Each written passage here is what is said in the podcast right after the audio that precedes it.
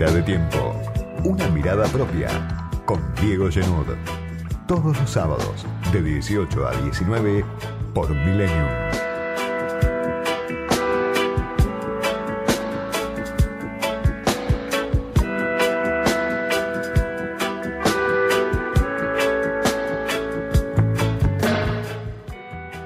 Otra semana de terror,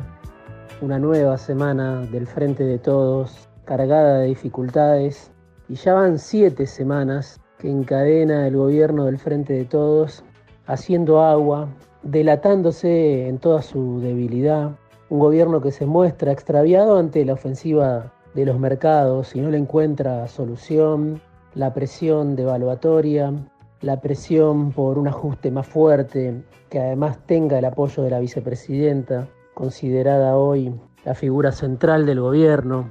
Lo que vemos día a día y se repite, se prolonga más allá de lo que hubiéramos imaginado, en una película que recuerda bastante a lo que ya pasó con el gobierno de Mauricio Macri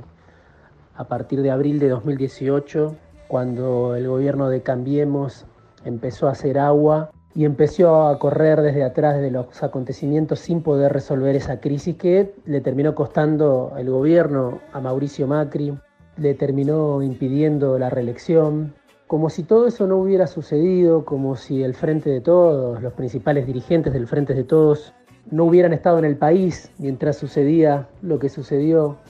en el final, en el largo final del gobierno de Mauricio Macri, Hoy la película se repite con varios componentes similares, pero el protagonista involuntario es Alberto Fernández. El protagonista involuntario es el Frente de Todos, esta rarísima alianza que surgió del dedo de Cristina Fernández. Y gracias a aquella crisis, los hechos están indisolublemente ligados, no hubiera sido posible el Frente de Todos sin esa crisis, sin esa corrida tan profunda, tan prolongada, que se llevó puesto al gobierno de Macri y lo demostró inservible para, para cumplir con los objetivos de los sectores de poder que habían impulsado el proyecto Macri. Si le pasó a Macri, ¿cómo no le iba a pasar al peronismo de Cristina, al frente de todos? Bueno, eso era algo que estaba sobre la mesa, pero el frente de todos, la cúpula de esta alianza de gobierno, no discutió en ningún momento a fondo un programa económico para salir de la crisis. Esto lo dicen incluso algunos economistas, algunos actores políticos que forman parte del Frente de Todos, no simplemente los comentaristas o los observadores, sino que lo reconocen incluso dentro del propio Frente de Todos. Esa discusión nunca se dio y a esta altura, claro, se nota, fue un acto de irresponsabilidad absoluta, un verdadero acto de irresponsabilidad no haber discutido cómo se iba a salir de la situación que se heredaba. Después vino la pandemia, después vino la guerra, después vinieron, vinieron las diferencias en el frente de todos, después vino la derrota electoral que debilitó todavía más al gobierno y vinieron esos largos meses sin diálogo directamente entre el presidente y la vicepresidenta. Tras la salida de Guzmán y incluso antes de la salida de Guzmán se había iniciado esta corrida cambiaria que ahora lleva siete semanas y que, como decíamos, muestra al gobierno desnudo en su fragilidad, estudiando medidas, anunciando retoques que finalmente no se hacen, yendo y viniendo otra vez, en una división que además se demuestra más profunda que la de albertismo versus cristinismo. Muchas veces las discusiones son entre Julián Domínguez y Silvina Batakis, por ejemplo, o entre Miguel Pese y Silvina Batakis, o entre Silvina Batakis y la Secretaría de Energía como si cada uno defendiera un proyecto propio casi personal o sectorial y no hubiera una visión de conjunto. Incluso en un momento como este, donde se dicen que las reuniones entre la vicepresidenta, el presidente, el presidente de la Cámara de Diputados se mantienen, donde se supone que hay un canal de diálogo, donde se supone que hay una búsqueda común, lo que vemos es a un gobierno que hace agua permanentemente por los cuatro costados. Y lo vemos al presidente diciendo que no le van a torcer el brazo, hablando muchas veces como si estuviera en otra película el presidente, declarando, dando indicios de que se mantiene firme, cuando en continuado vemos cómo lo gobiernan le gobiernan la coyuntura y le gobiernan el presente desde los bancos, los fondos de inversión y los actores del mercado que, bueno, llevaron el dólar paralelo. Y no estamos hablando del blue, por supuesto, nada más, sino sobre todo el contado con liquidación, que es el que rige para las empresas, bueno, de 200 pesos a 350 pesos en estas siete semanas, 338 pesos, 340 pesos, pero una brecha cambiaria que hoy está en el 140% cuando durante el último gobierno de Cristina estaba en el 40%, más que se triplicó. ¿Y cómo impacta, por supuesto, eso en la inflación? No hace falta que a nadie se lo cuenten. Cualquiera que sale a la calle o que tiene que hacer una operación sabe las dificultades que hoy implica tratar de tener un precio en la economía estable en estos momentos. Eso obviamente es una máquina de generar pobreza, de expulsar a hombres y mujeres de la Argentina por debajo de las líneas de pobreza, por debajo del umbral de sobrevida. Eso está pasando de manera permanente, mientras el presidente dice que no le van a torcer el brazo, la realidad por supuesto es otra. Lo vemos también al presidente acusando al agronegocio por no liquidar la cosecha que tienen en Silo Bolsas. En esta misma radio, Jorge Carrera, que es un funcionario clave del Banco Central, que ya había sido funcionario durante el gobierno de Cristina Fernández, habló con Pablo Wende en FM Millennium y dio la estimación del gobierno, hablaba de que entre 14 mil y 18 mil millones de dólares hoy están en los silo bolsas, hay distintas estimaciones, se habla de 25 millones de toneladas de soja que están en los silo bolsas y que cuando se decidan los ojeros a venderla, bueno, representarían por supuesto una inyección de dólares de divisas muy importante para el frente de todos. Desde el campo la respuesta es conocida, por supuesto, con una brecha cambiaria de 140%, con retenciones,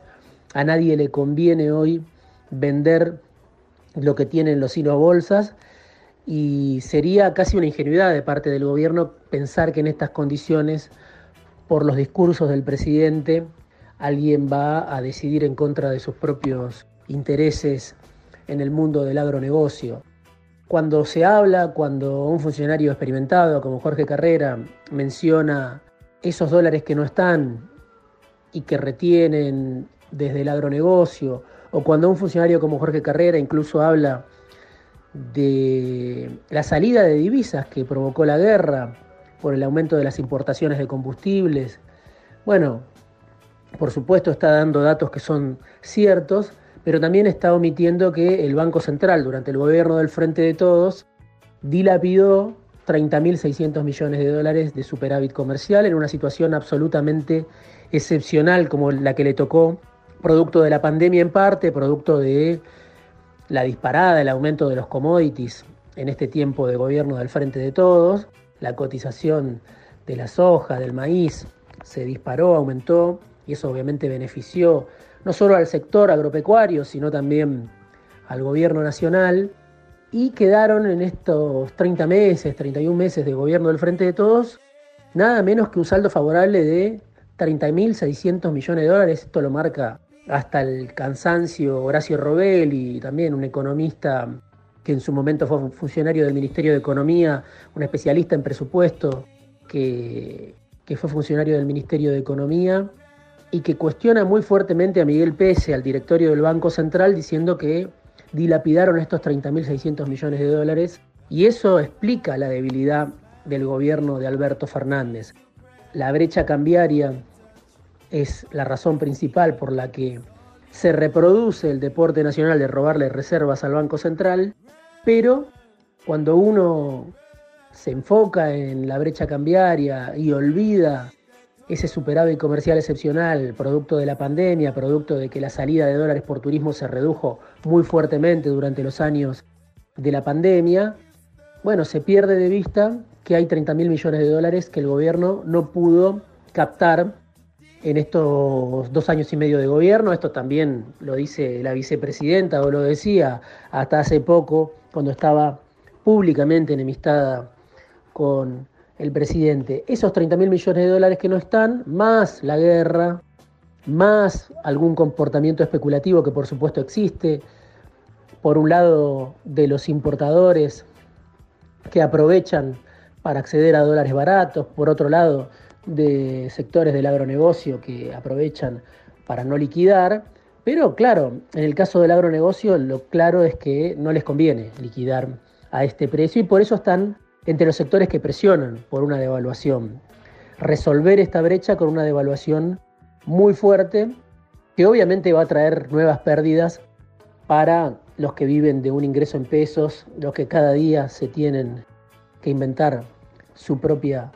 sobrevida. Mientras el presidente dice que no le van a dar el, brazo a torcer, que él no va a dar el brazo a torcer, lo que vemos en realidad es un gobierno que escupe sangre, como en su momento le pasó al gobierno de Mauricio Macri. Por eso, insisto, repito, y no dejo de sorprenderme cuando pienso que la cúpula del Frente de Todos actúa como si no hubiera visto cómo terminó Macri. Y la pregunta que se repite, que se repitió mucho en las últimas semanas, pero ya no solo entre los especialistas, ya no solo entre los entendidos, entre los que viven pendientes de los acontecimientos de la política y la economía, sino entre la gente común, que solamente en momentos límites se preocupa, por, por la política, la pregunta que más circuló es, ¿llegan así a 2023? Esa pregunta que se hace hoy cualquiera en la calle es la pregunta que no tiene respuesta sencilla cuando uno ve al presidente divorciado de la realidad, cuando uno ve a la vicepresidenta refugiada otra vez en el silencio, sin saber evidentemente la cúpula del gobierno hacia dónde salir. Ahora se habla de nuevas medidas, ahora la vemos a Silvina Batakis viajando a pedir auxilio del Fondo Monetario Internacional, un Fondo Monetario Internacional que con Cristalina Georgieva no quiere ser responsable de una nueva crisis en la Argentina, como no quiso ser responsable durante el gobierno de Macri y obviamente entregó un préstamo demencial en tiempo récord para un gobierno que no había cumplido con ninguno de los requisitos que fijaba el propio fondo para un crédito de acceso excepcional. Bueno, de la misma manera está actuando hoy el fondo y desde la misma manera hoy desde la oposición, economistas como Hernán Lacunza dicen que el fondo está escondido abajo de la mesa y que es cómplice de esta situación. Guzmán acordó un ajuste con el fondo y ese ajuste, según dicen los consultores del mercado, como Emanuel Álvarez Agís, no estamos hablando solamente de enemigos del gobierno, sino de alguien que en su momento fue viceministro de Kisilov, bueno, ese ajuste acordado con el fondo no se cumplió en el primer semestre del año. Y por otro lado, el Banco Central, hoy, dice Álvarez Agís, es el que está financiando la corrida cambiaria porque tiene una tasa de interés que va muy por detrás de la inflación y va muy por detrás incluso de la tasa de devaluación. Por eso, dice Álvarez Agís en un informe que difundió ayer viernes, es el propio Banco Central el que está financiando la corrida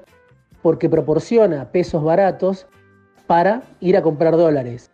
Es el Banco Central de Miguel Pese el que proporciona los pesos baratos al no subir la tasa de interés para que muchos tomen crédito y vayan a comprar dólares. Bueno, estos obviamente son comportamientos de actores importantes del mercado, son comportamientos de actores que muchas veces son los que inclinan la balanza o definen un proceso y nadie entiende muy bien cuál es la política del Banco Central de Miguel Pese, el gran ganador de la interna en medio del naufragio, el gran ganador de la interna con Martín Guzmán, eh, responsable según economistas como Robelli, pero también según la vicepresidenta, aunque no lo señale con nombre y apellido en este momento, de haber dilapidado esos 30 mil millones de dólares. Alguien que, bueno, tiene una formación en el radicalismo y que tiene una relación muy cercana con Alberto Fernández, pero además fue funcionario de Cristina, Miguel Pese. Bueno, muchos no entienden cuál es el juego, cuál es la política y si no termina conspirando, como lo dice el propio Álvarez Agís, contra los intereses del gobierno. Si no es el Banco Central el que está financiando la corrida cambiaria en contra del gobierno de manera involuntaria debido a su inacción. Por supuesto, es un elemento, el otro elemento es la política. El presidente, la vicepresidenta, el presidente de la Cámara de Diputados, que no terminan de dar señales claras de hacia dónde va el gobierno, qué piensa hacer.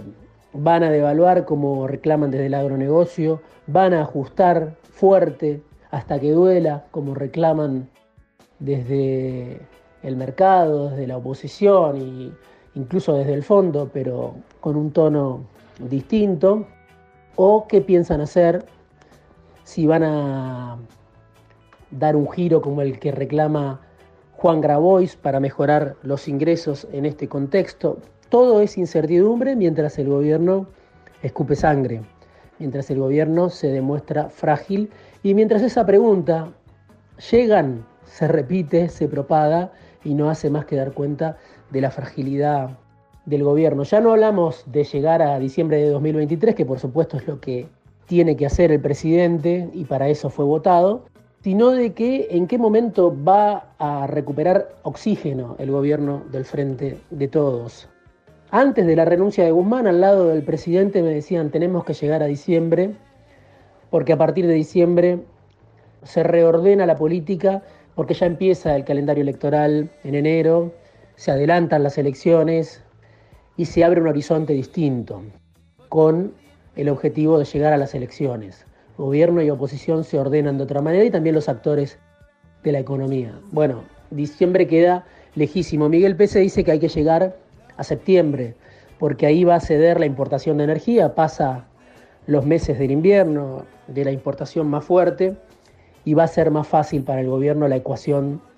que hoy le resulta muy desfavorable de la falta de dólares. Otros querían llegar al encuentro con Biden,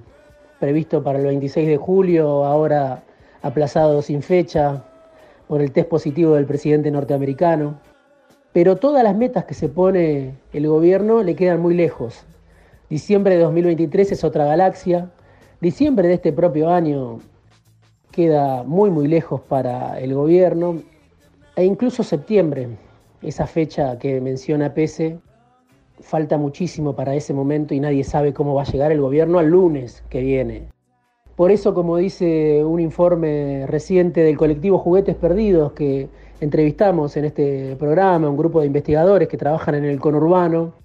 Déjense de joder, se titula el informe del colectivo Juguetes Perdidos. La realidad efectiva te la debo, parte 3, episodio final, ya habían publicado una serie de textos, por eso los entrevistamos después de la derrota del Frente de Todos en Las Pasos y obviamente el foco que plantean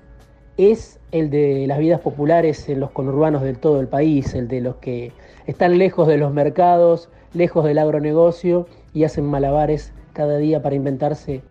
una sobrevida. Déjense de joder, se llama el informe del colectivo Juguetes Perdidos, y dice sobre el final una frase que me parece que sirve también para pensar en este momento. No queremos ni imaginarnos lo que viene en el futurito.